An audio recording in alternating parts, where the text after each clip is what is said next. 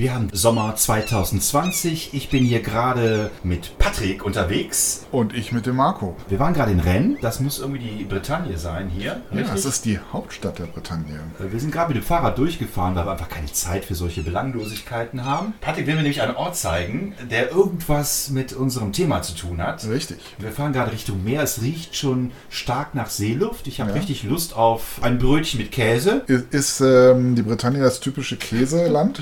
ja, sag mal, Chips, ne? Chips, wir wollen Chips. Ja, ich glaube, es sind eher diese Muscheln, oder? Die man so ausschlürft. Ich weiß, ich, will, ich schlürfe keine Muscheln.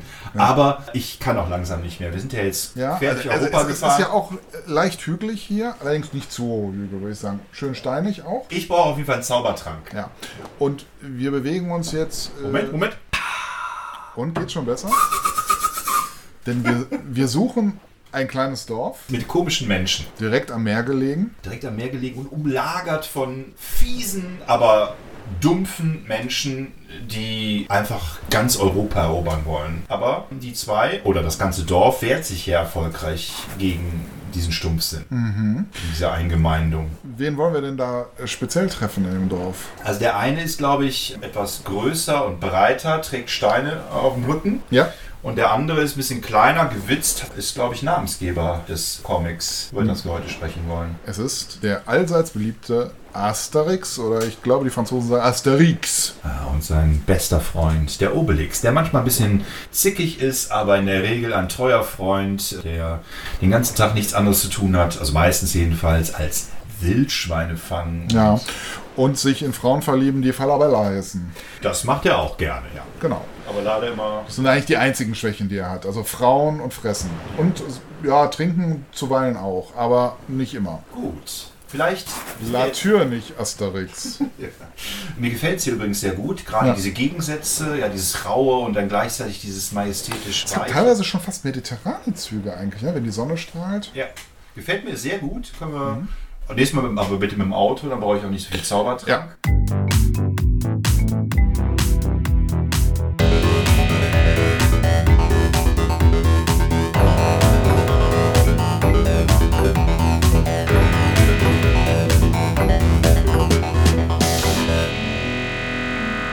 Vielleicht äh, könntest du mir und uns Hörern mal erzählen, was war das denn hier für eine Gegend, die zum Schauplatz einer ganzen Comicreihe geworden hm. ist? Was hat das mit den Franzosen zu tun? Warum identifizieren die sich so sehr mit dieser Gegend, mit diesen Figuren? Ja. Äh, was soll das alles? Ich glaube, dass die Gegend eigentlich Zufall ist. Ich weiß es nicht sicher, aber ich vermute, dass der einer der beiden Schöpfer äh, von Asterix, nämlich Albert Uderso, der kürzlich im März 2020 verstorben ist. Wir gedenken ihm nochmal an dieser Stelle, dass der hier während des Zweiten Weltkrieges einige Jahre bei seinem Bruder auch verbracht hat. Und ich könnte mir vorstellen, dass das mit ein Grund ist, warum er sich ausgerechnet diese Gegend ausgesucht hat. Sein kongenialer Partner Goskini. Goskini, ja, da streiten die Seelen ja drüber, soll die Gegend wohl auch gut gefunden haben, weil es einfach die Möglichkeit gibt, Meeresnähe, Landnähe, eben auch äh, zum Beispiel viele Meeresreisen zu unternehmen. Wir wissen ja zum Beispiel, dass Asterix und Obelix dann ja auch zum Beispiel nach Britannien äh, übersetzen. Das ist natürlich von hier aus, ich sag mal, eine kurze Überfahrt zu den Nachbarn.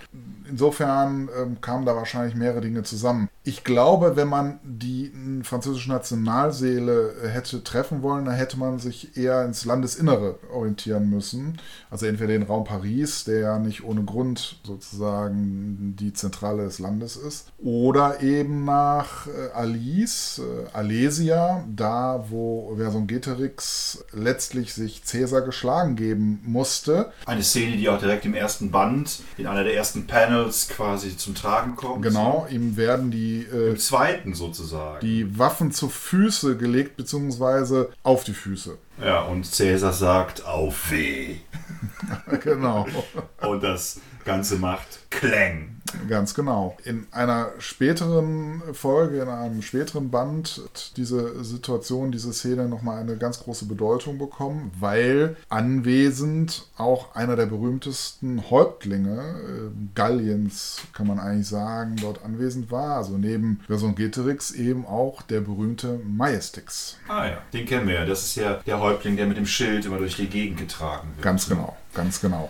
Interessant ist, wenn ich vielleicht schon direkt abschweifen darf, Schweif ähm, weil du ja sagtest, ja, hier französisches Bild, äh, Eigenbild, wo man sozusagen nochmal den nicht errungenen Sieg von Vercingetorix sozusagen nochmal ausbessern wollte. Ja, also was ich verstanden habe, das ist ja, die beiden haben ja nach einer, einer Mythe, nach, einer, nach einem geschichtlichen Ereignis gesucht, als die beiden die Figuren erfunden haben, was für die Franzosen prägend gewesen ist. Und die haben dann bei der Steinzeit angefangen und sind dann irgendwann äh, in dieser in der römischen Belagerungszeit an, äh, weitergegangen. Dann haben die Stopp gemacht. Und was ich interessant fand, dass die versucht haben, diesen, diesen, diesen, diese Unterwerfung der Gallier quasi zum, zum Sieg zu machen, indem sie dieses kleine gallische Dorf, also indem sie den Franzosen, Gallier quasi als, als Vorfahren der Franzosen quasi unterstellt haben, dass die widerstandsfähig sind, dass die allen trotzen und so weiter. Das finde ich eigentlich eine ganz schöne Pointe, zu sagen, okay, wir haben eine Niederlage. Äh, einer der, also ich glaube, dass, so habe ich es jedenfalls verstanden, dass es auch in der französischen Geschichtsschreibung, wenn man als Schüler äh, im, im Geschichtsunterricht sitzt, das auch immer so als die erste Niederlage der Franzosen vermittelt bekommen. Und dass sie das so umgewandelt haben. Aber das äh, siehst du nicht ganz so äh, eindimensional. Ne? Ich glaube, ich sehe es nicht ganz so eindimensional, äh, da, also zum einen interessant ist, dass die beiden Erschaffer von Asterix und Obelix äh, im Grunde keine geborenen Franzosen sind. Der eine italienischer Einwanderer, der andere, ich glaube, hat auch italienische Wurzeln und hat jahrelang auch äh, in Argentinien gelebt. Es ist also sozusagen eigentlich mehr ein Blick von außen auf die Franzosen, der sich da widerspiegelt. Du hast wahrscheinlich recht, dass er äh, weite Teile seines Lebens nicht in Frankreich verbracht, aber Goscinny ist tatsächlich mitten in Paris geboren worden. Erst später ist er dann äh, ausgewandert nach Buenos Aires.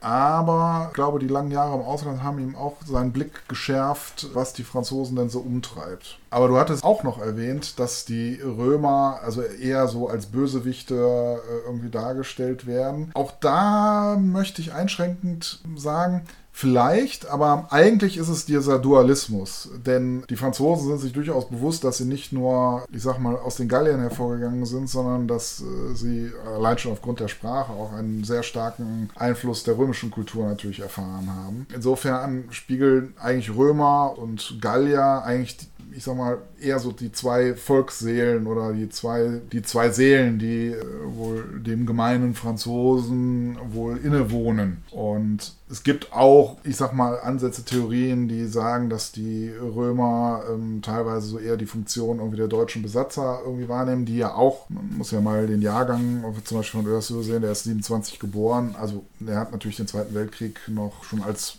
ja, Erwachsener erlebt. Oder als, oder als jungen Erwachsener, sagen wir mal. Ja, ich glaube 92, ne? Ja.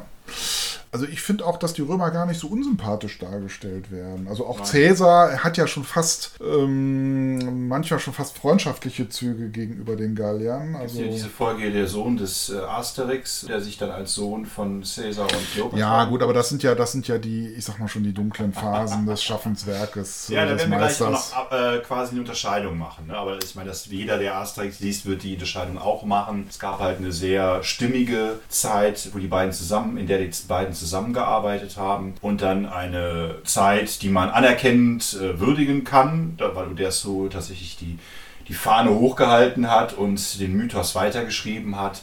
Aber die Geschichten hatten natürlich, naja, am Ende nicht mehr den, den, den Charme und Durchdachtheit, die wahrscheinlich in der Teamarbeit entstanden ist. Ja, also ich glaube tatsächlich, dass nach dem 5. November 1977, ich sage jetzt mal, der zumindest der intellektuelle Niedergang der Asterix-Bände Einkehr gehalten hat. Wobei ich einschränkend sagen muss, dass der erste Band, den oder so dann äh, selber auch als Autor konzipiert hat, Der große große Graben? Graben, gar nicht so übel Das ist. war ja so eine Romeo und Julia-Geschichte. Ja, ist eine Romeo und Julia-Geschichte, zeigt auch schon ein bisschen, dass eher so weniger, ich sag mal so, das Weltgeschehen im Auge hat, sondern doch eher mehr der Mann für die goldene Blattthemen ist. Also ich glaube auch, dass diese ganzen Geschichten mit äh, Falabella und so, dass das letztlich doch wahrscheinlich eher so die Einflüsse von Uderso sind und weniger die von Goschini irgendwie beeinflusst worden sind.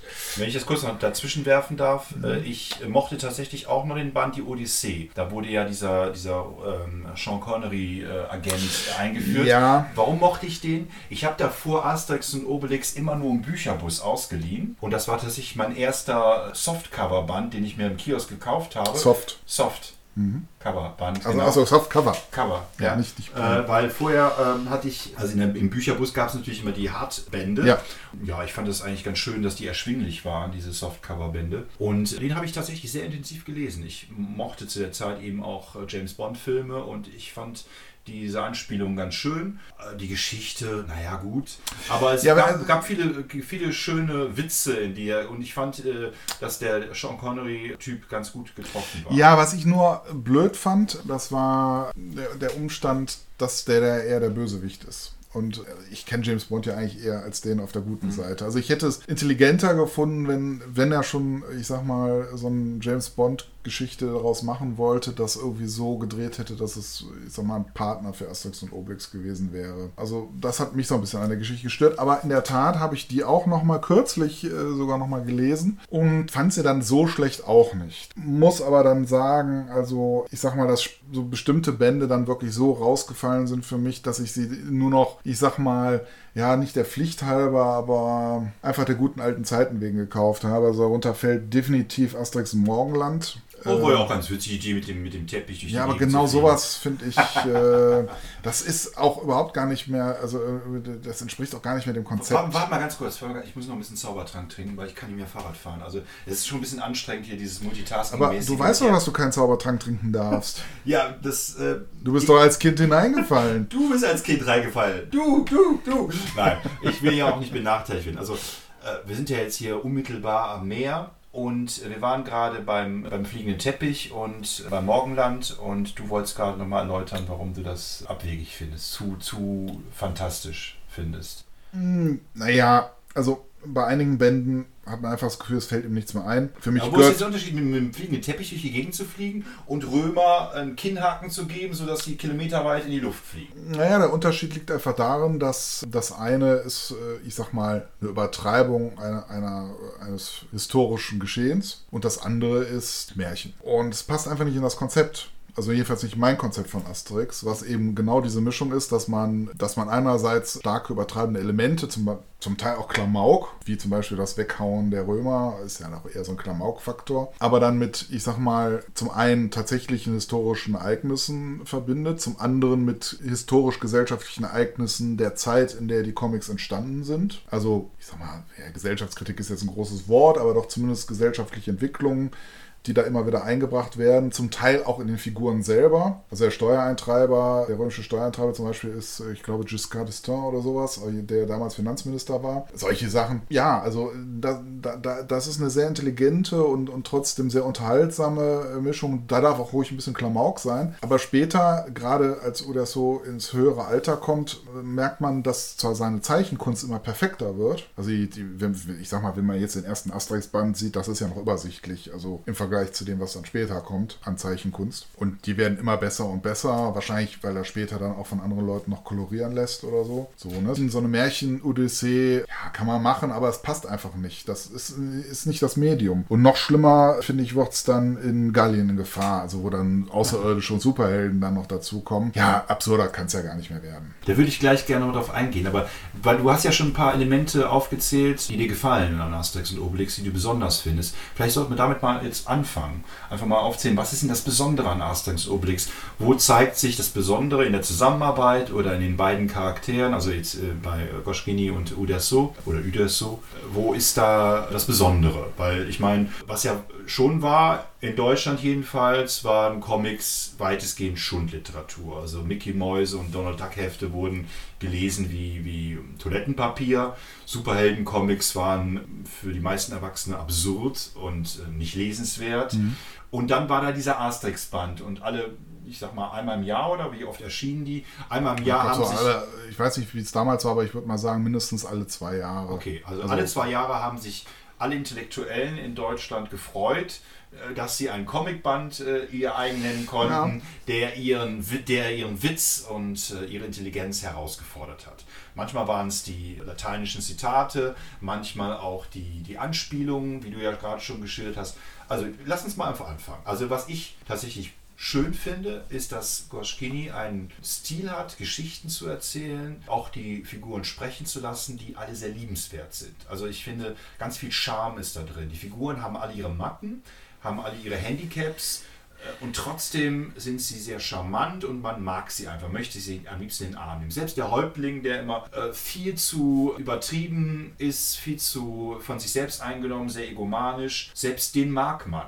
Ja, mit all seinen, mit in all seiner Tapsigkeit, in all seinen Fehlbarkeiten. Aber ich glaube, das liegt auch an seiner Schwäche gegenüber Gute Mine, also seiner Frau. Ja gut, aber Ne? also, das finde ich jetzt Die dann ihn sozusagen auch entblößt und ihn wieder auf den Boden der Tatsachen Ja. zurückholt. Aber wir, wir wollen jetzt erstmal Ja, erzähltechnisch. Also erzähltechnisch finde ich das eine riesige Wucht. Also Goschkini gehört für mich noch zu einem, der, der eine gute, traditionelle europäische Erzählweise hat, die schafft, große Handlungsbögen komprimiert aufs Papier zu bringen und den Leser mitzunehmen auf eine Reise, so dass er sich gut unterhalten fühlt und am Ende ja, als Bereicherung empfindet. Also Goschkini kann aus meiner Sicht sehr charmant erzählen, sehr, sehr durchdacht erzählen. Uderso, wie du schon gesagt hast, steigert sich im Laufe äh, der Bände. Äh, Es wird immer runder, immer gefälliger, immer In dem äh, Zeichenstil. im Zeichenstil, ja, genau. Also runder im Sinne von, also wenn man jetzt mal bei Disney sieht, ja, wie Mickey Mouse ganz am Anfang aussah, das war ja noch sehr äh, fragmentarisch genau. und äh, später immer, immer perfekter, immer natürlich bei,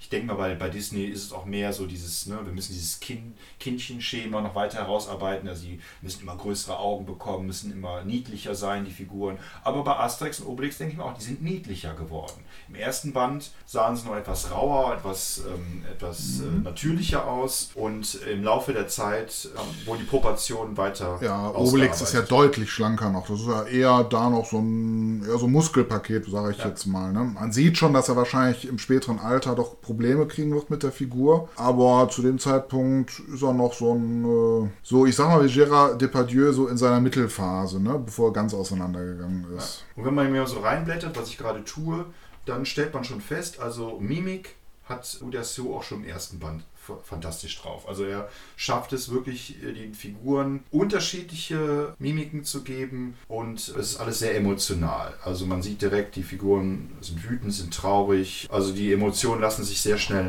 ablegen. Das ist halt nicht so, wie soll ich sagen, so oberflächlich wie manchmal in Superhelden-Comics, wo Figuren sehr eindimensional agieren, was die Gesichtsmimik angeht.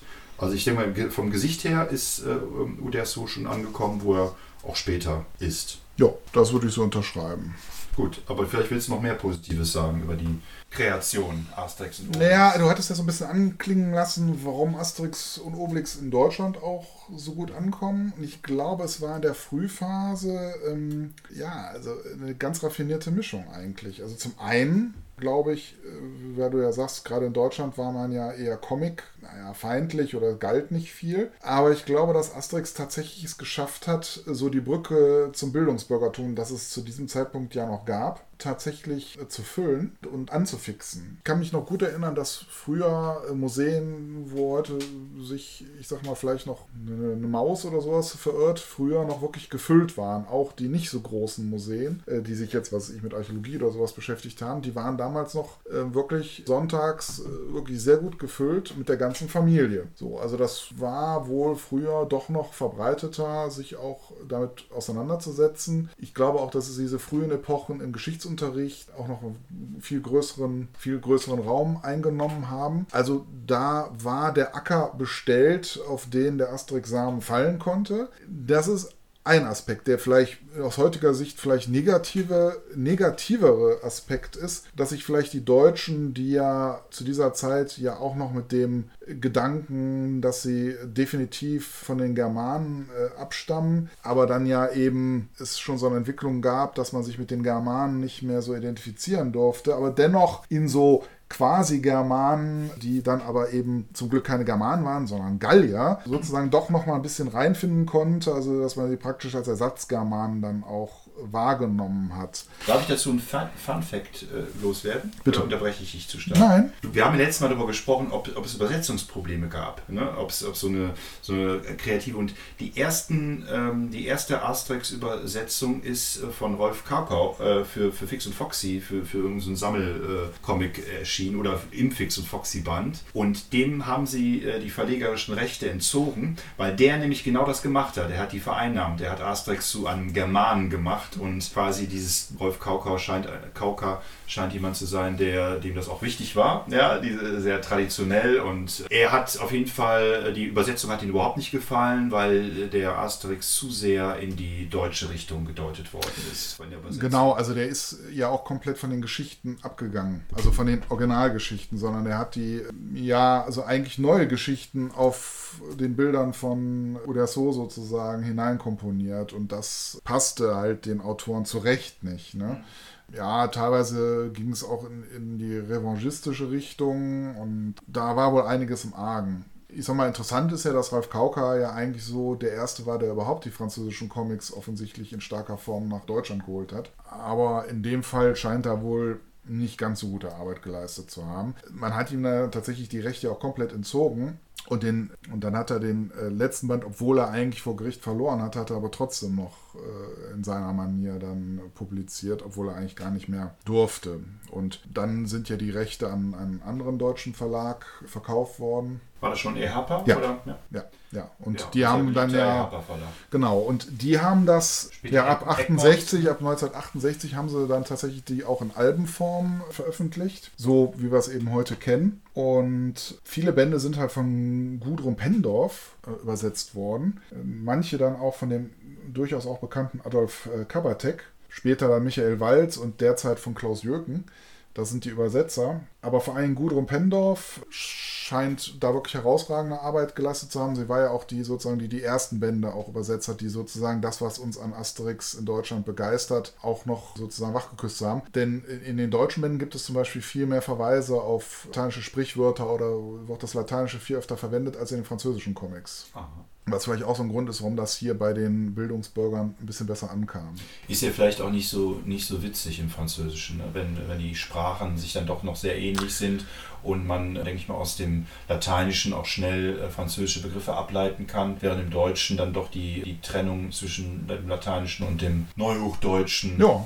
äh, doch disparater erscheint. Ja, also ich ich selber bin des Französischen nicht mächtig, aber was ich mir im Laufe der Zeit mal so angelesen habe, ähm, scheint es wohl so zu sein, dass die ja in, in den französischen Bänden zwar schon ab und an auch mal lateinische Zitate kommen, aber die mehr so Teil des französischen Wortschatzes sind. Also die da eben so ja, normalerweise auch an so einer Stelle durchaus fallen würden.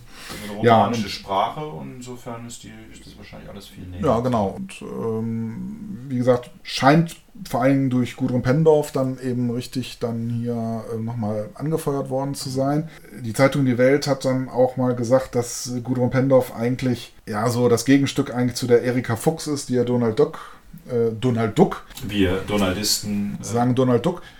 Meine Kinder kennen das gar nicht mehr. Donald Duck ist total interessant, ne? Na gut, aber wir haben uns das ja auch abgewöhnt in den letzten 30 Jahren, oder? Ja, schade eigentlich. Also Donald Duck ganz nach vorne gebracht hat und dafür auch von weiten Kreisen äh, heutzutage gefeiert wird. Aber die Welt ordnet Pendorf eigentlich eine ähnliche Funktion zu und da möchte ich also, also das möchte ich also sehr unterstreichen. Ja, ich war ja immer ein bisschen, ich habe ja durchaus auch die Schundliteratur, Comic-Literatur gelesen, also äh, auch Superhelden-Comics und auch tatsächlich Mickey-Mäuse, also vor allem Donald Duck-Comics. Und ich muss sagen, mich hat das manchmal ein bisschen genervt, dass diese franco-belgischen Comics also wir wollten jetzt bewusst nicht über franco-belgische Comics allgemein sprechen. Wollten wir nicht? Nee, weil wir, ich habe jedenfalls letztes Mal gesagt, dass wir es lieber lassen sollten, ja. uns lieber da mal einzelne Serien oder Bände rauspicken, mhm. dann können wir es intensiver behandeln, als wenn wir jetzt einen Rundumschlag machen und nachher sagen, ja, warum sollen wir nochmal über Möbius, über Percy Pickwick und so weiter sprechen, wenn wir es schon getan haben. Also was ich sagen wollte, ist letztlich nur, dass ich mich manchmal darüber geärgert habe, dass diese franco-belgischen Comics diesen Touch immer von Intellektualität hatten, während die Superhelden-Comics eher so äh, niedergemacht worden sind. Und dann habe ich mir diese Asterix-Bände angeschaut und dachte mir, ja gut, der Plot, also den, den Begriff kannte ich natürlich als Kind noch nicht, aber äh, so die Rahmenhandlung ist ja doch auch relativ einfach. Lösungsstrategie ist meistens eine große Schlacht und am Ende siegt man, weil man den Zaubertrank hat. Nicht in jedem Band, ich weiß, aber oft ist es dann doch so, dass die, die gewisse Überlegenheit dann doch durch den Zaubertrank eigentlich erst entsteht. Also Asterix hat aus meiner Sicht, also ich kann mich jetzt auch irren, ich habe jetzt auch nicht alle präsent, aber es ist jetzt nicht, dass er in jedem Band jetzt die, die super pfiffige Idee hat, die nachher äh, zur Lösung führt, sondern oft ist es auch so, dass er einfach dann die Fäuste spielen lässt, wenn nichts anderes mehr geht. So habe ich es jedenfalls in Erinnerung. Ja, das ich glaube, die Qualität der Asterix-Bände, also vor allem der frühen Asterix-Bände, ist ja eher, dass es sich dabei ja um eine, ja, Karikatur, eine Gesellschaftskarikatur mhm. handelt. Also das, was da dargestellt wird, das sind ja, oder wo die Autoren meinen das, was da dargestellt wird, sind die heutigen Franzosen mit all ihren Schwächen, die sozusagen nur an diesem alten Bild gespiegelt werden. Und bei den Superhelden-Comics, da muss man halt auch ganz genau gucken. Also da gibt es sicherlich auch welche, die man vielleicht sogar schon auch mit Gesellschaftskritik äh, in Zusammenhang bringen kann, also wo dann zumindest auch Zustände mal dargestellt werden, die wie Armut, wie ähm, Gewalt und Kriminalität. Wobei mir, mir als Kind, als Jugendliche ging es natürlich darum nicht. Es ja genauso, als wenn du jetzt jemanden im, im Deutschleistungskurs sagst, du musst jetzt die, diese Kanon-Literatur lesen und der Schüler sagt, interessiert mich aber nicht, ist nicht spannend und du sagst, ja, aber es werden ja gesellschaftliche Themen mhm. aufgegriffen, will man ja, man will ja unterhalten werden. Also ich fand tatsächlich ja, gut. beides unterhaltsam. Mich hat aber diese, diese ist ja genauso wie bei U und E-Musik. Mhm. Ja. Äh, jeder Mensch kann aus meiner Sicht Popmusik hören, jeder Mensch kann aus meiner Sicht klassische mhm. Musik oder ernsthafte oder Hochmusik äh, hören.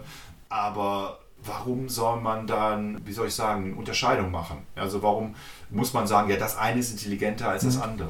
Sag ich ja gar nicht. Nee, Nur du wolltest ja, also ja. Äh, äh, ich, ich glaube einfach, dass also, jedenfalls die schlechteren Superhelden-Comics im Grunde darauf hinauslaufen, dass halt einer mit, äh, ich sag mal, sehr ungewöhnlichen Kräften, die er auf sehr ungewöhnliche Art bekommen hat. Gut, das kann man jetzt für Asterix natürlich auch sagen. Aber um das vielleicht noch Vielleicht ist das ja auch die französische Antwort auf Superhelden-Comics, auf amerikanische. Mhm. Ne? Ja, meistens läuft es darauf, der eine ist, der, der Superschurke ist zuerst super stark und schafft es fast dann, den anderen Superhelden zu besiegen und dann wird der andere nochmal stärker, aus welchen Gründen auch immer und dann ist auch die Geschichte schon gelaufen. Gar keine Frage. Da spielt sich ja dann, wenn überhaupt, dann mehr so in diesen zwischenmenschlichen Geschichten ein bisschen was ab. Was bei den französischen Bänden ja oft ist, ist, dass die ja ein bisschen breiter aufgestellt sind, dass entweder die eigene Gesellschaft gespiegelt wird oder eben andere Gesellschaften. Also wenn wir jetzt mit Tim und Struppi unterwegs sind, lernen wir irgendwelche Diktatoren in Südamerika kennen. Wir lernen was über Raumfahrttechnik, äh, solche Dinge. Ja. Aber wo das Thema, darf ich? Ja, bitte. Wo das Thema äh, Superhelden-Comics oder Einflüsse ansprichst, es gibt ja auch eine, ähm, da hast du, haben wir vor dem Podcast auch kurz drüber gesprochen, äh, Goschkini war ja auch schon in, in den USA aktiv. Vielleicht kannst du da unseren Hörern nochmal sagen, was er genau da getrieben hat. Was er war ja auch in der Comicindustrie durchaus äh, schon präsent. In New York hat ein Magazin, was viele in unserem Alter vielleicht noch kennen, mit vorangetrieben. Ja, aber ein Magazin, mit dem ich selber selber gar nichts anfangen konnte, muss ja. ich sagen. Wir da kennen vielleicht noch Alfred E. Neumann. Genau, das Mad Magazine. Mad Magazine. Oder ich weiß nicht, im Deutschen hieß es einfach nur Mad, ne? Oder? Mad, ja, genau. Und ja, aber du hast eben auch gesagt, dass dieser Humor vielleicht sich auch ein bisschen dann niedergeschlagen hat. Ich habe ein Zitat im Vorfeld gelesen von Goschkini, der gar nicht verstanden hat, warum man über ihn lacht, über seine Geschichten lacht, weil er selber seine Geschichten aus dem Leben gegriffen immer betrachtet hat. Also er hat sich natürlich gefreut, dass seine Geschichten gut ankamen, aber er war gar nicht klar, wie, wie er diese Art von Humor eigentlich erzeugt, warum die Leute besonders lachen über seine Dinge, die er erschafft. Ja, aber das, das ist ja, das ist ja die Kunst auch vieler Kabarettisten, dass sie einfach den Leuten aufs Maul schauen und das einfach auf die Bühne bringen. Ja. Wir haben einmal Hoschkini, der tatsächlich in, in, in New York. Sieben Jahre lang, glaube ich, hat er da gearbeitet mit, mit äh, Harvey Kurtzman. Aber da hast du mich noch aufmerksam gemacht auf einen anderen Umstand, nämlich, dass er Captain Marvel auch gezeichnet hat. Also äh, jüngere Zuhörer kennen Captain Marvel vielleicht als Shazam. Und, äh, also tut mir leid, hier steht tatsächlich, dass so nichts wusste von der amerikanischen, von dem amerikanischen Superheld Shazam oder Captain Marvel. Und das kann ich definitiv nicht glauben. Weil dieser junge Mann sagt, also hier fängt es an mit Captain Marvel Junior, es kommt ein Blitz, er fliegt in diesem typischen Kostüm durch die Gegend und am Ende steht hier, so hat Uderso seinen äh, Kapitän äh, Marvel Jr. konzipiert, ohne auch nur die leiseste Ahnung zu haben, dass es in Amerika einen Captain Marvel gab. Das glaube ich nicht. Das kann ich mir einfach nicht vorstellen. Die Parallelen sind einfach. Das wäre, als wenn man äh, Superman äh, zeichnen würde und sagen würde, ich wusste nicht, dass es einen Superman gibt in den USA. Also das äh, ist für mich totaler Blödsinn. Auf jeden Fall beide. Und die haben ja auch vorher schon an anderen Serien zusammengearbeitet, hatten aber nicht so viel Erfolg. Diese Indianer-Serie. Umpa Papa. Hast du die mal gelesen? Äh, ja. Die gab es bei mir auch im Bücherbus. Ich habe sie nicht gelesen, aber ich habe sie mir angeguckt. Ich habe es durchgeblättert. Ich glaube, ich hatte keine Lust, die Sprechblasen ja. zu lesen. Auch ein sehr schönes, sehr schönes Comic. Man kann eigentlich fast sagen, verwunderlich, dass die nicht auch so durchgeschlagen sind, aber vielleicht ist es eben das, was ich eben erzählt hatte, dass denen eben, ich sag mal, die Ansätze fehlten, die hier auf das Bildungsbürgertum und eben auch auf die, die, sagen wir mal, noch die germanische Vergangenheit gefeiert haben, ja, irgendwie interessanter war. Das Sujet ist ja ein ähm, französischer Offizier äh, aus, äh, in einer französischen Garnison in Nordamerika ankommt. Wir dürfen ja nicht vergessen, dass die Franzosen ja auch Teile Nordamerikas mal als Kolonien inne hatten. Ja, trifft dort auf einen Indianer, Häuptling. Die beiden freunden sich an und erleben dann zusammen Abenteuer und Papa kommt sogar mit nach Europa. Da findet man schon viele Momente, die man auch in Asterix wiederfindet. Also ich sag mal so diese zum einen Anspielungen auf moderne Verhältnisse, die ab und zu dadurch spiegeln, aber auch so dieser Kontrast eines vermeintlich Wilden, der aber eigentlich viel zivilisierter ist als äh, die vermeintlich Zivilisierten. Ja, also das war schon auch eine schöne Paarung. Allerdings, ja, also ein Papa steht da auf jeden Fall im Vordergrund. Ja, hatte auf jeden Fall nicht so viel Erfolg wie Asterix und Obelix. Asterix und Obelix, ich glaube, es hat ein paar Bände gebraucht, bis die richtig großen Erfolg hatten. In jeder Band hat das hat den Erfolg dann nochmal verdoppelt oder verdreifacht. Ja, also mittlerweile wurden über 390 Millionen 390 Ausgaben Millionen verkauft und davon allein 130 in Deutschland. Ja. 130 Millionen. So, das heißt, statistisch äh, besitzt äh, jeder Bundesbürger mindestens ein Band. Also, Wobei wir ja schon eigentlich, so viele Bände haben, dass die ganze Nachbarschaft hier keine mehr haben braucht. Ne? Ja. Hier in der Bretagne. Absolut, absolut. Hier in der Bretagne auf jeden Fall nicht. Auch weltweit äh, angeboten, 111 Sprachen übersetzt und aber auch Dialekte dabei. Also gerade in Deutschland, ich denke mal, weiß gar nicht, ob es das in anderen Ländern auch gibt, aber in Deutschland ist das ja ein großer Trend gewesen, dass praktisch in den ganzen Landessprachen Asterix-Bände auch publiziert werden. Beiden hatten ja dann tatsächlich auch, die haben diesen, wie hieß der mal Indianer, Umpa Pa, mhm. die haben den ja äh, eingestellt, weil sie dann selber einen Verlag gründen wollten ne? und brauchten dann eben auch eine eigene Figur und haben dann eben an dem Asterix gearbeitet. Zuerst, glaube ich, wollten sie irgendwie die, die Figur Reinecke Fuchs oder sowas wollten sie umsetzen haben dann mal festgestellt, dass es das schon gab, dass jemand anders das gemacht hat und haben dann mit... Äh, Wahrscheinlich äh, Ralf Kauker. also Fix und Foxy gab es dann schon und dann hat, man, dann hat er diesen Mythos, also nicht, haben die den Typos gelassen. Aber was äh, ich ja noch interessant wurde, da haben wir auch im Vorfeld drüber gesprochen, dass äh, Goschkini und Uderso ja damals auch mit, mit Pilot, mit, dieser, mit diesem Magazin für eine sehr, sehr frischen Wind gesorgt haben. Auch tatsächlich, also sind nachher auch unterstützt worden. Ne? Also sie konnten dieses Magazin nicht alleine betreiben. Haben sie dann schnell gemerkt, dass das finanziell zu aufwendig oder auch von der Arbeit her zu aufwendig war. Haben aber dann weitergemacht. Und später, dann am Ende muss wohl dann müssen neue junge Wilde aufgetreten sein, Plan getreten sein, äh, wogegen dann Goschkini vor allen Dingen dann doch eher altbacken wirkte. Aber das müssen wir jetzt auch nicht ausweiten. Aber wo ich nochmal darauf hinaus wollte, den Band, den du angesprochen hast, nämlich ähm, Gallien in Gefahr. Ne? Da habe ich letztens eine schöne Lesung von Flix, dem deutschen Comic-Künstler, gelesen, den ich auch sehr gerne mag. Der hat einfach mal die äh, Covid-19-Zeit genutzt, um äh, Lieblingscomics von ihm vorzulesen. Er hat dann im Bett gelegen, hat die dann vorgelesen und hat abends so die Bilder gezeigt. Und er hat den Band Gallien in Gefahr vor allen Dingen als Abgesang interpretiert. Also, dass Uderso sich nochmal wehrt und quasi zeigt, Leute, ich habe hier ein halbes Jahrhundert an einem, an einem Comic-Mythos gearbeitet und letztlich habe ich ihn verteidigt gegen all die Superhelden-Comics, gegen all die Manga-Comics, die jetzt, und die treten ja dann als Außerirdische quasi in Erscheinung, um wahrscheinlich auch den Kontrast aufzuzeigen. Ja? Also ich habe euch Comic-Qualität geboten und letztlich schaffe ich es wahrscheinlich nicht mehr, ein Bollwerk dagegen zu sein. Diese Interpretation hat mir sehr gefallen. Also, weil ich äh, tatsächlich wenn man sich den Band anschaut, da ist schon viel im Argen. Also äh, vom Szenario mhm. äh, schafft er es nicht mehr unbedingt, äh, einen zu begeistern auch sehr große Panels teilweise. Ja, ähm, aber, aber ich, deswegen finde ich es eher so, dass er da nochmal seine Zeichenkunst eigentlich mhm. äh, eher äh, nochmal hochleben lassen wollte. Ich meine, er hat ja nun als Superheldenzeichner offensichtlich auch angefangen. Ja, äh, kein Widerspruch. Also äh, sehe ich, würde ja passen ja. so auch zu der Interpretation von Flix. Und ich, also, ja, ja, wobei Flix ja da einen, einen höheren Moment irgendwie sieht äh, oder einen attraktiver Moment und ich, für mich ist es eher Einfallslosigkeit. ja gut, aber äh, ich finde die Idee gut, dass, dass Uderso nochmal zeigt, wofür er steht und wie die Welt sich gewandelt hat und dass er wahrscheinlich diesen Wandel nicht mehr mitmachen kann. Ja, aber ist es so? Also ich meine, Superhelden-Comics sind ja nun heute auch nicht mehr die erste Wahl, oder? Also wenn überhaupt sind doch eher Mangas noch jetzt im Moment aktuell.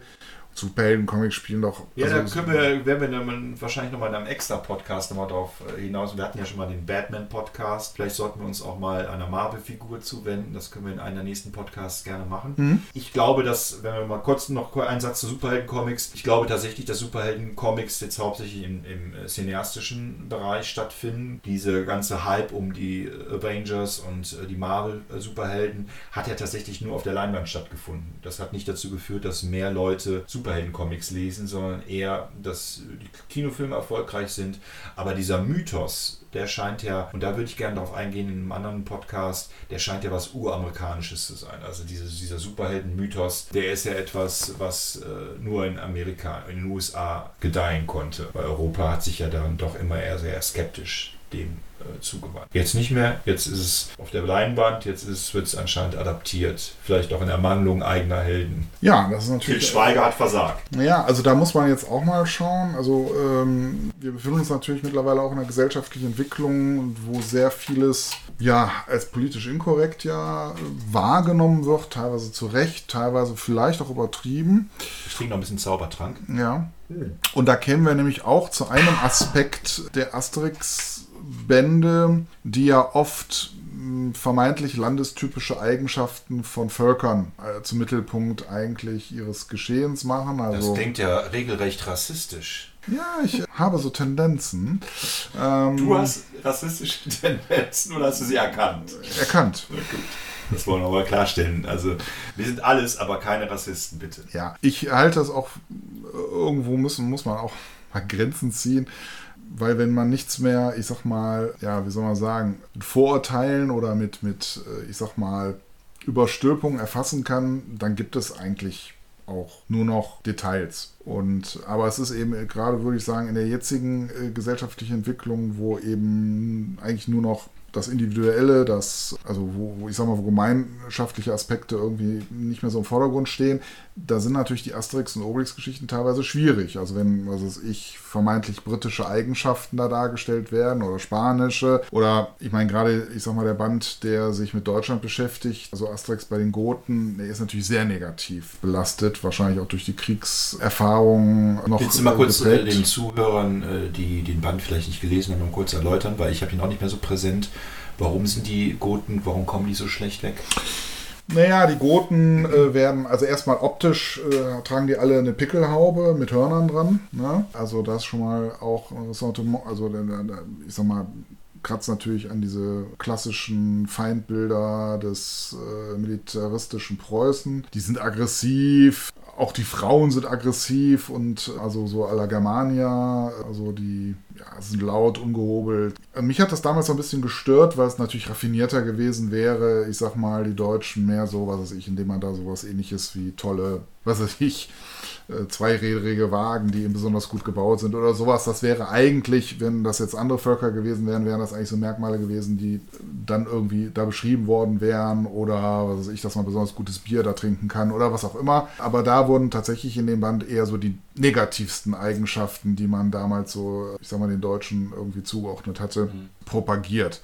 Bei den Briten ist das auch durchaus nicht gut angekommen. Also ich kenne einige Engländer, die fanden die Asterix-Bände doof, also den Asterix-Band doof, wo Asterix und Obelix in Britannien sind. Ich habe das anders wahrgenommen. Ich konnte da so einiges nachvollziehen und fand es eigentlich auch ganz gut beobachtet. Aber es ist eben, ich würde mal sagen, im jetzigen zeitlichen Trend irgendwie nicht mehr so en vogue, Völker zu beobachten und Eigenschaften herauszuarbeiten, die man für typisch hält. Ne? Ja, ist aber auch eine, eine Sache, die wirklich oft in franco-belgischen Comics vorkommt. Ne? Dass äh, die Franzosen eher so Protagonisten haben, die dann äh, Forscher oder äh, Journalisten oder Entdecker und Abenteurer sind und die dann aber tatsächlich aus Europa rausgehen und sich andere Kontinente, andere Länder anschauen und dann werden diese Eigenschaften dann nochmal sehr, sehr überzeichnet dargestellt. Äh, ist ja bei Tim und Struppi auch ähnlich. Ne? Da gibt es ja auch Probleme mit ein paar Bänden, die dann auch sehr überzeichnet sind. Ja, aber das Tim sind aber Kongo, eher, ja, aber das sind die Sowjets oder ja, so. aber das ne? sind ja die ganz, ganz frühen Bände. Ja. Und äh, genau, also Tim bei den Sowjets, würde ich sagen, hat so einen ähnlichen Anstrich wie Asterix äh, bei den Goten. Ich meine, der Trick ist ja ganz einfach. Also man, viel Selbstironie. Ja, also ich meine, wenn man, wenn man sich selber, also die Gallier, doch auch teilweise etwas trottelig darstellt, dann kann man natürlich auch über andere sich lustig machen. Ne? Aber man kann ja immer sagen, ja, äh, wir machen uns doch über uns selber auch lustig. Ne? Also was Asterix und Obelix sind ja jetzt auch nicht die, die äh, schnörkellosesten, die, die perfektesten Menschen. Also es ist ja keine Mickey Maus, die da dargestellt wird. Ne? Also Asterix hat ja auch seine Schwächen der kann ja auch manchmal ein bisschen grummelig sein und nicht immer den richtigen Ton treffen. Ja, klar. Also ich mag auch das Übertriebene, dass das, äh, also gerade von Majestix, äh, das, der ist ja so der klassische, ich sag mal, französische Bürgermeister. Ne? Also triefend voll Patriotismus und ein bisschen großmäulig vielleicht auch, aber wo man dann weiß, ja, eigentlich ist er doch ein ganz lieber so. Ne?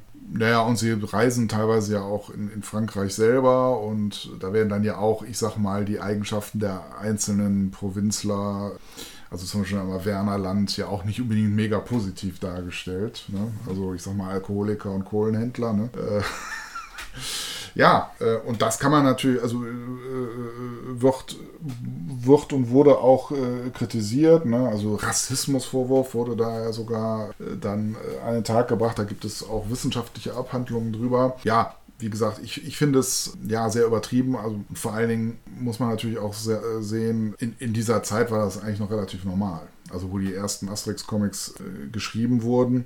Und es ist immer, mal abgesehen vielleicht von den Goten, eigentlich auch mit einem liebevollen Blick auch gemacht worden. Also ich finde, abgesehen von den Deutschen, sind alle anderen Länder eigentlich sehr gut weggekommen mit ihren Eigenheiten.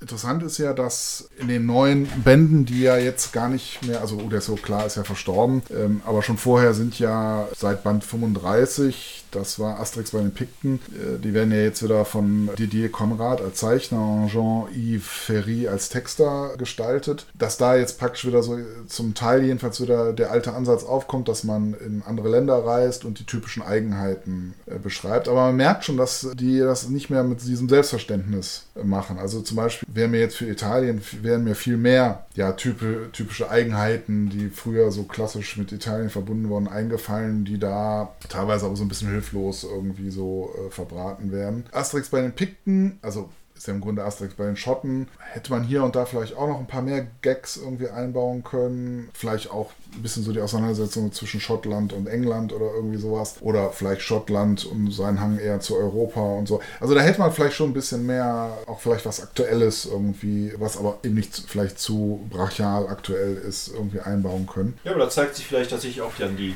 Genialität von Goscinny, dass er wirklich in der Lage war, komplexe Dinge pointiert auf den Punkt zu bringen und das mit ganz viel Charme, sodass man es ihm letztlich nicht übel genommen hat, ist er dann als Deutscher und da fährt etwas über die Goten, was einem nicht gefällt. Wobei ich Wahrscheinlich lag es auch daran, dass ich mich jetzt nicht so unbedingt wiedererkannt habe bei den Goten.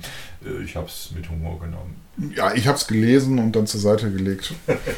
Nein, es ist, äh, es ist okay, ich verstehe es auch aus der Zeit heraus, aber es ist, schmiert eben doch im Vergleich zu den anderen ähm, Sachen doch in eine sehr einseitige und, und ja, eine sehr einseitige Richtung irgendwie ab. Ne? Also da hätte man, ich sag mal, das intelligenter gestalten können. Vielleicht sollten wir noch, noch ein bisschen mehr in Medias Res gehen. Ne? Also zum Beispiel auch die Running Gags. Ne? Das ist ja oft so bei Serien, ähm, dass äh, Sachen irgendwann mal gesetzt werden und dann so Rituale daraus entstehen. Ne? Wir haben ja einmal hier den, den Barden, der ja immer am Ende gefesselt, Baum oder was auch immer, weil der bei ihm verboten wird zu singen. Ne?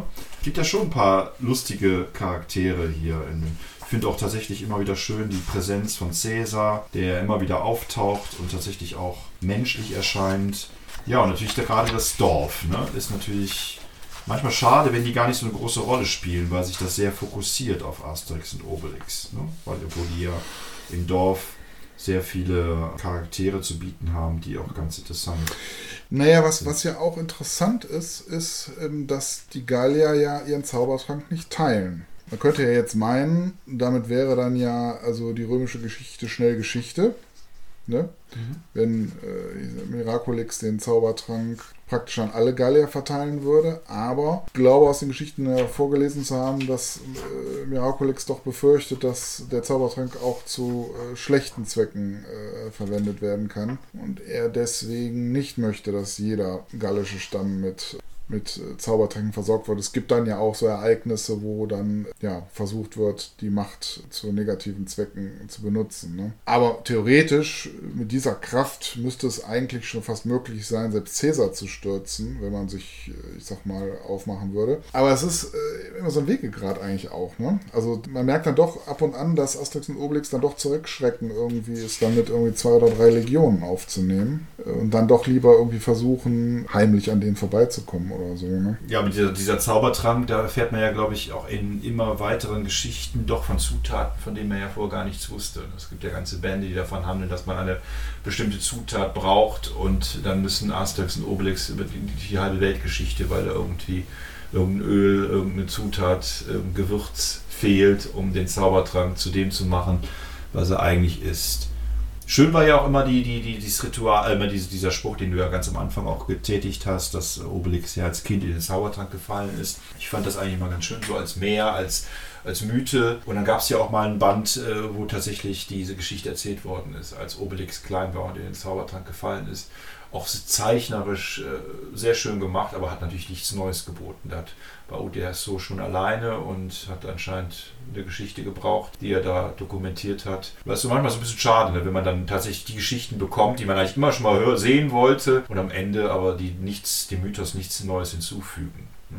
Also eine reine Geschichte darüber, wie Obelix den Zaubertrank fällt, ist jetzt nicht so spannend. Aber als Running Gag ist es natürlich immer wieder nett, dass Obelix immer wieder versucht, doch etwas von diesem Zaubertrank zu erhaschen, weil er anscheinend Appetit darauf hat oder noch stärker werden möchte oder wie auch immer. Ne? Gibt es noch weitere Figuren, die du besonders spannend findest oder besonders schön fandest oder interessant? Im Kosmos von Asterix und Obelix? Naja, also es sind für mich oft die Nebenfiguren, die ja. vielleicht manchmal auch nur einmal vorkommen. Also, was weiß ich, so ein schmieriger Wirt irgendwie in einer Taverne, der dann sagt, äh, hier, ich weiß gar nicht mehr, wie die Frau hieß, aber servier ihnen hier wie mal die Wurst, aber nicht das Zeug für die Gäste, ne? Also solche Sachen, ne? Das ist äh, natürlich wunderbar.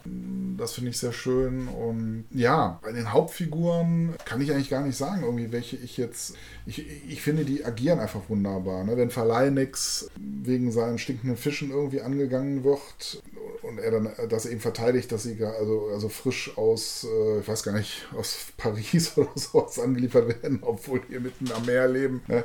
das ist großartig. Das ist schön. Ne?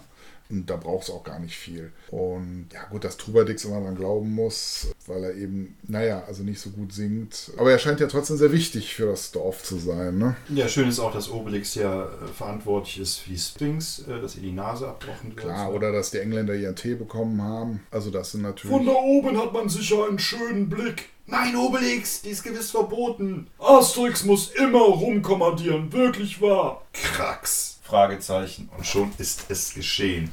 Ich habe übrigens hier auch den Band ähm, Der Kampf der Häuptlinge. Da ist Obelix den, den Mädels auch nicht sehr abgeneigt. Im Gegenteil. Der hat da den Departieu-Blick, ähm, als die Mädels an ihm antworten. Das wäre natürlich auch noch so eine Frage. Was ist das für ein Verhältnis, was da Asterix und Obelix miteinander pflegen? Ja, hast du Spekulation? Ich glaube, es sind wirklich gute Freunde. Aber interessanterweise wird ja eigentlich für Asterix erst äh, relativ spät erst eine Liebe ja eingeführt, ne? während ja Obelix schon doch ja früher sozusagen den weiblichen Verlockungen sozusagen erlegt. Also Obelix ist immer den weiblichen Verlockungen äh, erlegen. Ja, er ist ein Lebemann, ne? Also wirklich Gérard Depardieu ist da wirklich eine hervorragende Wahl gewesen. Ja. Was kann man so sagen? Okay, Patrick. Ja. Was gibt es noch über Asterix und Obelix zu sagen? Was naja gut, also wir haben, wir haben das politisch so ein bisschen abgekehrt, also dass sie durchaus auch kritisch betrachtet werden, dass es dafür ein Für und Wider gibt. Ähm, dass wir die sind Geschichten, uns aber beide auch einig, dass die Filme schlecht sind, oder? Ja, also bin da so uneins. Also die ganz alten Filme haben für mich so einen gewissen Charme. Ich kann die Zeichentrickfilme? Ja, ja, die Zeichentrickfilme. Die haben für mich äh, irgendwie einen besonderen Charme, was vielleicht auch daran liegt, dass ich einmal als Kind im Kino gesehen habe. Ich muss sagen, dass ich den, ja, ist relativ äh, neuer Film, Asterix im Land der Götter. Das ist ja ein 3D-Trickfilm. Den finde ich gar nicht schlecht. Mhm. Ähm, beruht ja im Grunde auf der Geschichte Die Trabantenstadt. Übrigens auch mal ein schönes Beispiel von Gesellschaftskritik auch. Ne? Ähm, das war ja äh, in der Zeit, wo die Trabantenstadt ja ähm, geschrieben wurde. Das war ja auch die Zeit, wo die ganzen französischen Vorstädte gebaut wurden, mit diesen damals noch als menschenfreundlich ja, gehandelten Hochhäusern irgendwie, ne? die ja später im Grunde ja, zu Ghettos geworden sind. Aber man merkt, dass äh, die beiden das damals schon auch kritisch gesehen haben, diese Mega-Vorstädte und das wird ja hier auch so ein bisschen thematisiert. Und ich finde die äh, Umsetzung, also die weicht gar nicht so stark von der Originalvorlage ab, finde ich eigentlich ganz gelungen, muss ich sagen. Also mein persönliches Urteil. Äh, ich höre aber aus deiner Stimme raus, dass du mit der Realverfilmung nicht so einverstanden bist. Nee, weil ich finde tatsächlich, also wahrscheinlich fehlt mir tatsächlich das, das, ähm, das, das äh, Liebenswerte an Asterix. Also er muss für mich, glaube ich, schon ein sehr äh, geschwungen. Also er muss schon so eine Comicfigur sein, so eine überzeichnete Figur, damit ich sie. Also ich meine, der Gérard Depardieu als Obelix geht einigermaßen, wobei ich. Ah, ich weiß nicht, ich finde es auch nicht sehr geschickt mit der Hose zum Beispiel. Ne? Also ich, er ist vom Typ her eigentlich genau der Richtige, aber ich, bei Lucky Luke gab es ja auch ein paar Varianten, ihn als Realfilm zu.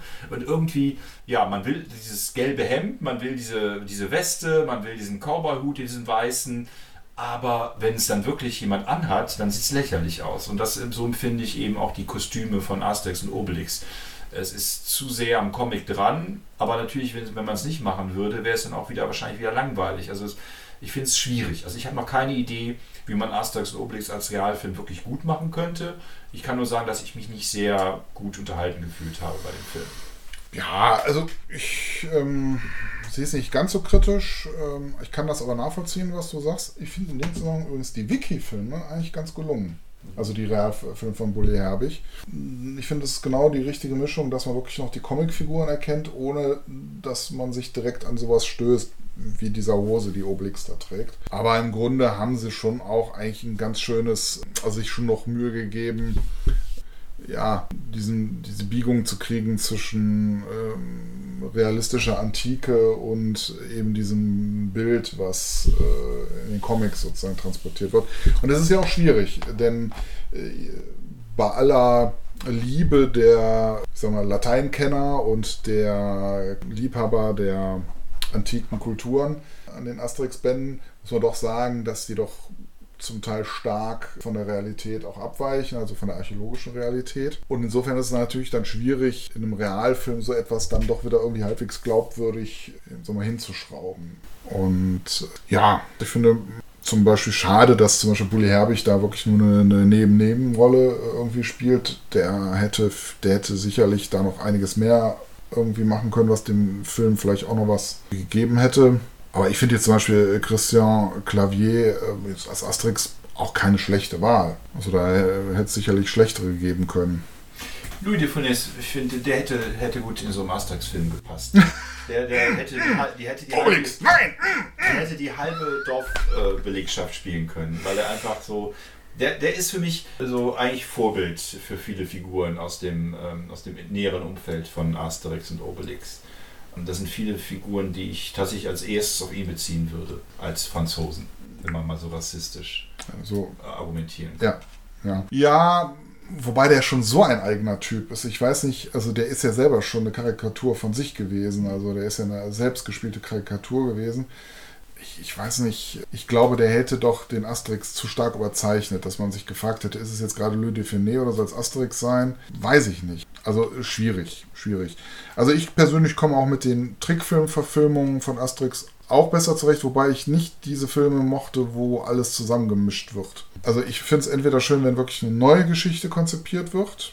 Damit kann ich leben. Aber wenn, ich sag mal, so, so aus fünf verschiedenen Asterix-Bänden was neu zusammengeklöppelt wird, das finde ich selten gelungen. Mhm. Das äh, finde ich geht selten auf. Äh, insofern finde ich so, ich sag mal, Einzelbandverfilmungen, die dann vielleicht noch ein paar neue Aspekte eben einbringen, finde ich persönlich eigentlich besser. Zeigt aber meines Erachtens, dass Comic-Verfilmungen immer ein bisschen schwierig sind, weil ich finde, es gibt ganz viele Filme, die verschiedene Erzählstränge zusammenführen. Wahrscheinlich reicht denen das äh, vom Plot oder vom, vom, vom Basismaterial nicht und die kriegen die Tiefe nicht hin, was ja auch wieder zeigt, dass tatsächlich Film und Comic tatsächlich unterschiedliche Medien sind, die man nicht so leicht überführen kann. Also muss man sich Komisch schon eigentlich, ne? Weil ja eigentlich so Comic-Strips, ja, Strips, also Streifen ja eigentlich eine ähnliche Idee verfolgen. Ne? Also eine, eine Bildentwicklung ja, es hat, haben wir immer wieder vom Abfolge, Film, ne? haben immer wieder vom Film gelebt. Ne? Also Comics, äh, ich glaube, ohne den Film gäbe es diese Art von Comics überhaupt nicht und die wären wahrscheinlich immer noch bei Bildergeschichten, dass man so einzelne Bilder wie bei Wilhelm Busch oder so, dass man einzelne Bilder hat und ich glaube, dass viele gerade von der Anfrühzeit des Films gelebt haben, gerade auch die ganzen Pulp-Figuren und die äh, Superheldenfiguren in den in amerikanischen Comic-Geschichte und später auch haben die sich immer wieder bereichert an, an filmischen Einstellungen und filmischen Ideen. Umgekehrt äh, ist aber mal schwierig. Das hat ja zum Beispiel Frank Miller probiert hier mit Sin City, dass man einen Film so konzipiert, dass er einfach ganz viele Comic-Elemente hat, was die Farbgebung angeht, was die Perspektiven angeht und so weiter. Und das ist dann komisch, weil gerade jetzt, äh, amerikanische Superhelden-Comics Frank Miller sehr inspiriert wurde von Filmen und er dann wieder umgekehrt versucht hat, seine Art von Comics wieder auf Filme zu übertragen. Also irgendwie ist das ein bisschen paradox und äh, geht auch nicht richtig auf. Man sieht sich dann irgendwann sehr schnell satt. Auch mhm. bei 300 zum Beispiel. Das hat ja auch, ist ja auch von Frank Miller ursprünglich als Comicvorlage und das ist dann auch so, dass man sich irgendwann satt sieht an diesen, an diesen Bildern, die so von durch in, in Farbe getränkt sind. Ja, oder Spawn, das sind ja auch so bildgewaltige Geschichten, ne? Also sowas, wo sehr viel Bild, sehr viel Energie in einem Bild ist, aber wo dann irgendwie zwei, drei Worte irgendwie beistehen und ähm, für mich auch schon eher so ein, so ein filmischer Ansatz. Hm. Ähm, also starke, starke Bilder halt so zu konzipieren. Ja, ähm, Todd McFarlane können wir mal besprechen, wenn wir Spider-Man auch mal behandeln, die Spinne. Mhm. Vielleicht noch ein kleines Resümee, dann genießen wir hier die Zeit am Strand in der äh, Bretagne. Ja. Und dann äh, hören wir uns nächste Woche wieder mit einem neuen Podcast. Das Thema müssen wir noch festlegen. Was, auf was hättest du denn Lust nächste Woche? Also ich hätte mal richtig Lust, wo wir schon mal bei äh, Comichelden sind und wo wir eben auch schon mal ja, Superhelden angesprochen haben, einen Superhelden vielleicht mal zu besprechen, der kürzlich noch im Supermarkt äh, in einem Lego-Regal äh, begegnet ist. In einem Lego-Regal. Tatsächlich. Der arme Superheld, der arme Superheld. Superheld. Ja, und der, das können wir dann vielleicht auch mal thematisieren, irgendwie in einem Spielzeugzusammenhang dargestellt wurde, den ich persönlich gar nicht mit diesen Superhelden in Verbindung bringe. Also ich persönlich würde mich gerne mal mit, du hast es eben schon gesagt, der Spinne, wie wir alten Comics-Fans noch äh, sagen oder wie modernere Menschen heute formulieren, Spider-Man. Ja, du darfst aber nicht deklinieren. Du musst schon sagen, mit der die Spinne. Du kannst mit nicht der sagen. die Spinne. Ja, der Artikel gehört dazu. Also der die Spinne. Also ich möchte mich gerne mit der die Spinne. Also der die das. das der die das Spinne äh, beschäftigen. Ja, der ist auch mit dabei, Marco. Ich weiß ja, vielleicht darf ich jetzt schon, darf ich schon spoilern, dass du ähm, mal Spider-Man warst in ich, deiner Jugend. Das Problem ist, ich habe so viel zu der die Spinne zu sagen, dass ich nicht weiß, ob wir da nicht mit, ob wir das, ob da eine Stunde ausreicht. Also ich, das, äh ich, ich werde dafür sorgen, dass es ausreicht. so wie jetzt hier mit dieser Asterix-Folge, die, die auch schon weit über eine Stunde geht. Patrick, aber noch ein Resümee zu Asterix und Obelix, damit äh, die Leute auch wissen, was sie heute erlebt haben hier bei uns. Sehr vielschichtig, ganz viele Ebenen, die man, ich finde, überwiegend positiv beurteilen kann, teilen vielleicht auch mal negativ, je nachdem, welche Ansicht man vertritt, aber insgesamt liebenswerte Figuren, überwiegend spannende und schöne Geschichten, die mein Leben begleitet haben und ich weiß auch, wenn äh, es neue Zeichner sind. Du hast gar nicht kritisiert, dass die neuen Zeichner keinen wirklich eigenen Stil haben, sondern wirklich versuchen genauso zu zeichnen wie oder so. Ähm Fände ich aber auch schwierig. Also was, äh, was soll das? Ach, auf einmal.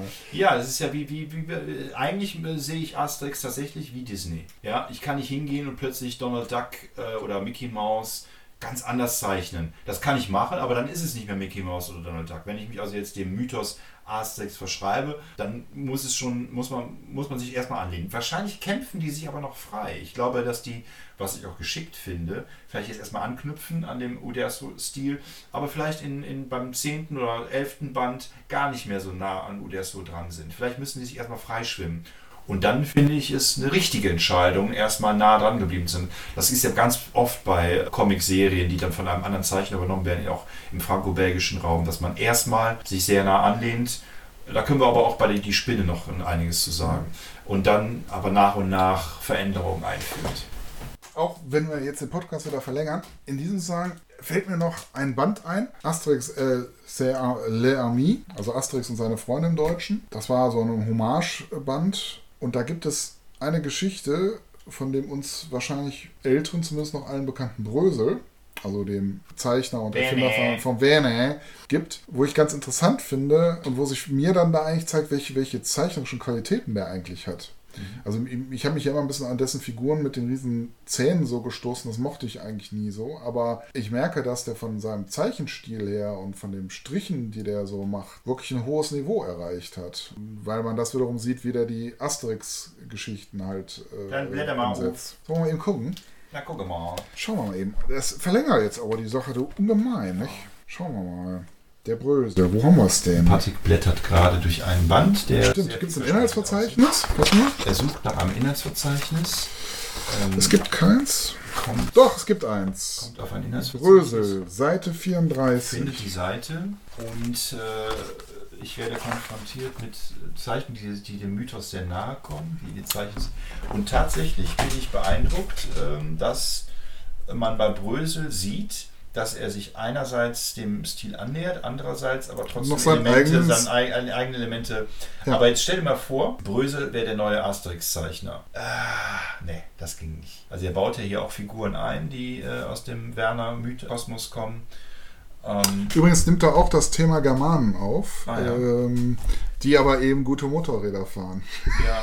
Aber die sprechen ja Französisch, ne? Also ja, in dem deutschen da, da, Band sprechen da sie Deutsch. Ich, da bewundere ich ja Brösel besonders, dass er jetzt mal eben so ein Französisch da raushaut. Ne? Ja. ja, also das wird er schon hinkriegen, nicht? Ja. Ne? Ich meine das. Ja. C'est de la knoll, vene, on va se mettre heureux. Ja, also ich äh, gebe dir recht, dass äh, Brösel dort zeigt, dass er zeichnen kann und Werner kommt auch Ja, aber äh, also in dem Fall würde ich sagen, ne, also es gibt ja auch bei den Donald Duck Geschichten ja auch, ich sag mal, schon unterschiedliche Stile. Mhm. So, und ähm, also das wäre schon auch eine denkbare Variante, äh, die jetzt äh, nicht so aggressiv weit von den alten Sachen entfernt ist. Ne? Aber äh, klar, also mir ist es jetzt auch lieber, einfach weil ich dieses heimelige Gefühl dann habe, wenn ich dann auch die neuen Sachen lese, dass es wirklich die Asterix und Obelix sind, die die alten Geschichten erlebt haben. Ne? Aber wenn wir es jetzt mal auf Disney übertragen würden, wäre das schon auch ein mögliches Szenario irgendwie. Ne? Aber ähm, also ich finde es eigentlich, eigentlich recht gelungen und man sieht ja auch noch andere Künstler, die so ihr eigenes Ding da gemacht gemacht haben. Um Papa! Genau. Also da sind schon ein paar schöne Sachen dabei. Okay, ich glaube, das ist für Zuhörer jetzt ein bisschen langweilig. Ähm, vielleicht. Vielleicht. Ähm, aber das liegt daran, dass wir diese Bilder natürlich nicht so intensiv beschreiben. Dann würde ich sagen, wir äh, schauen jetzt, äh, wie die Sonne langsam untergeht. Hier in der Bretagne. Wir schnuppern ein wenig. Der äh, Sonnenuntergang ist hier übrigens besonders schön. Ja, wir schnuppern ein wenig gallische Luft und fühlen uns heimisch und es riecht auch schon nach Fisch, nach äh, einer besonderen Duftmarke. Ich habe jetzt schon mehrere Fläschlein Zaubertrank unten. Oh. Wenn wir also jetzt tatsächlich zu dem Superheld kommen, dann würde ich sagen, wir müssten uns eine große Überfahrt gönnen. Wir werden also jetzt von der Bretagne mit einem Schiff direkt in den New Yorker Hafen einfahren, schauen uns die New Yorker Skyline an und werden dann über den New Yorker Superhelden sprechen, der meine Jugend sehr intensiv begleitet hat. Liebe Zuhörer, das war die 14. Ausgabe unseres Podcasts Podcast. Wir haben den 18.07.2020. Euer Patrick und der Marco waren für euch in der Bretagne und haben alles gegeben, um euch möglichst umfassend über den Kosmos von Asterix und Obelix, über die Schöpfer Goscinny und Uderzo zu informieren. Wir hoffen, ihr habt ein paar interessante Dinge erfahren, die ihr vielleicht vorher noch nicht wusstet. Und wenn ihr alles wusstet, dann hoffe ich oder hoffen wir, dass wir doch nochmal alles so zusammengefasst haben, dass ihr das Gefühl hattet, Das war eine würdige Sendung zum Tod der beiden Schöpfer und zum Leben der beiden Figuren, die wahrscheinlich noch ein paar Jährchen die europäische Comic-Kultur bereichern werden. Wir hören uns nächste Woche wieder, denn wir sind mit Abstand der beste Podcast, den Spotify und Konsorten zu bieten haben. Und ihr hört wieder rein, wenn es wieder heißt, es ist Podcast-Zeit. Mit. Mit Patrick. Und dem Marco. Und nächste Woche mit der, die Spinne. Wenn ihr wollt und wenn ihr könnt.